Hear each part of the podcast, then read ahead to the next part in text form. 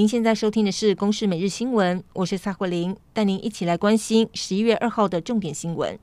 马来西亚女大生在台南遭到杀害案件，被害者的父母昨天抵达台湾之后，立即前往殡仪馆见女儿最后一面。针对这起事件，行政院长苏贞昌今天是公开对家属表达抱歉，并且要求严惩凶嫌，消灭治安死角。至于学校方面，当初没有依照规定进行校安通报，教育部长潘文忠谴责是学校轻忽，将会有专案小组进入学校调查失职人员。而根据外媒的报道，马来西亚外交部也发出了文告，除了表示将对被害者家属提供领事协助，也呼吁在台湾的马来西亚学生对个人的安全要保持警惕。新冠病毒疫情，台湾连日来持续增加境外移入病例，今天则是新增了五起病例，都是来台湾工作的外籍人士，分别从印度、印尼和菲律宾，其中有四人到现在仍旧没有症状，一人则是之前确诊移工的接触者，而截至目前，台湾累计的确诊病例总共是五百六十三例。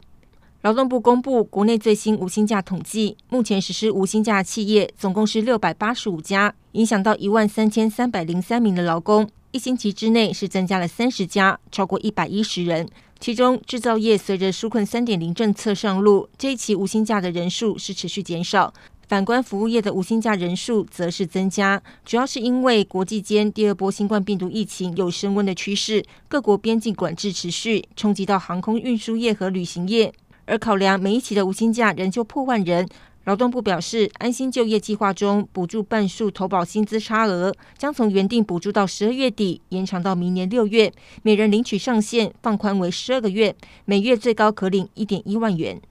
为了减少餐饮油烟空污，环保署新制定《餐饮业空气污染防治设施管理办法》草案，将列管营业面积一千平方公尺以上或是座位数三百个以上的餐饮业者。要求必须设置排气管线等等，首波将要纳管一千六百多家业者，包括饭店、婚宴会馆以及百货公司、餐饮业等等。最快年底公告上路，业者有一年的改善期，到时候如果违法，最高可处一百万元罚款。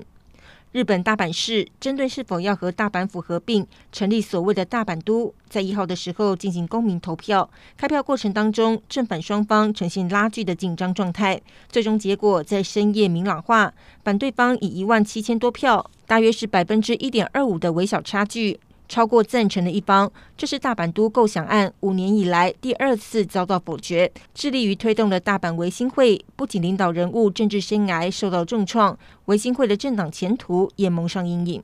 泰国反政府与要求改革王室的抗争延烧三个多月，近日保皇派的民众也积极上街来发声抗衡。备受争议的泰王瓦吉拉隆功一号在大皇宫外会见成千上万的拥护者，也首次针对抗争发表评论。说泰国是妥协之地，他一样爱着全国所有的人民。以上由公视新闻制作，谢谢您的收听。